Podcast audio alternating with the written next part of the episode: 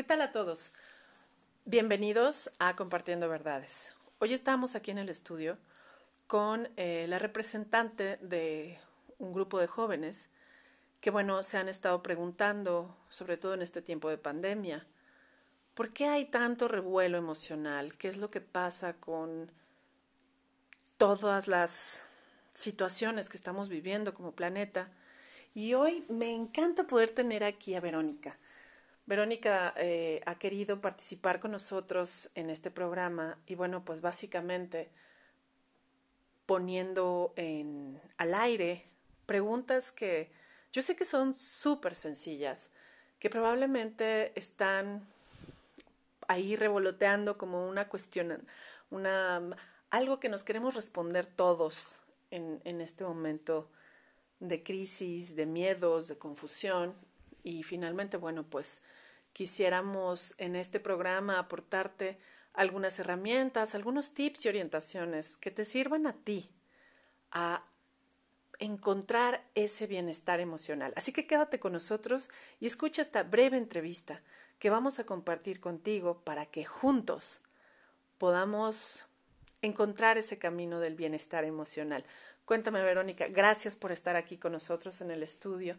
Pues yo sé que para ti este, puede ser algo nuevo estar en este programa y nos encanta tener eh, portavoces de, de muchas personas que seguramente nos escucharán en el futuro y queremos, por supuesto, aportar a las personas respuestas a través de las preguntas que nos vas a hacer. ¿Cuál, cuál es, Verónica, la parte que crees que más te ayudaría a sentirte bien? Los sentimientos, o sea, aprender a cómo sentirme yo. Exactamente. ¿Y cuál sería hoy, según lo que tú vives, em, lo que nos atora? ¿Podrían ser los miedos? Muchas veces sí. Recordemos que los miedos son enfoques mentales de necesidades hacia el entorno o de un enfoque en lo peor que puedes vivir, ya sean tragedias, caos. Así es, es realmente general, forma parte de la conciencia colectiva, hoy en particular, vivir con mucho miedo. Y cuéntame, Grace, ¿por qué me siento mal?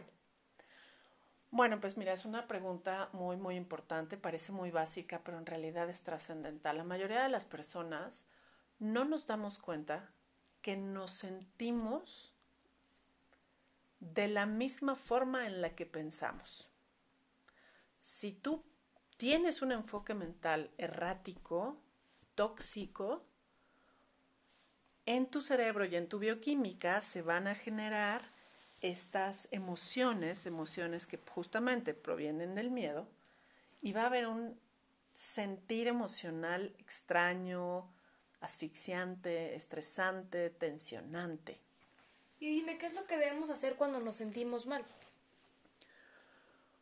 Bueno, cuando ya te das cuenta, lo peor que puedes hacer es aguantarte e ignorarlo o controlarlo. Realmente lo que yo le recomiendo al público que nos escucha es que cuando tienes un mal sentir, es que detrás hay una situación en la que estamos enfocando un pensamiento inadecuado. Vamos a poner ejemplos, Verónica. Si tú te sientes sumamente enojada, es que vas en contra de algo que está pasando y que ya pasó y que no lo puedes cambiar. ¿Ok?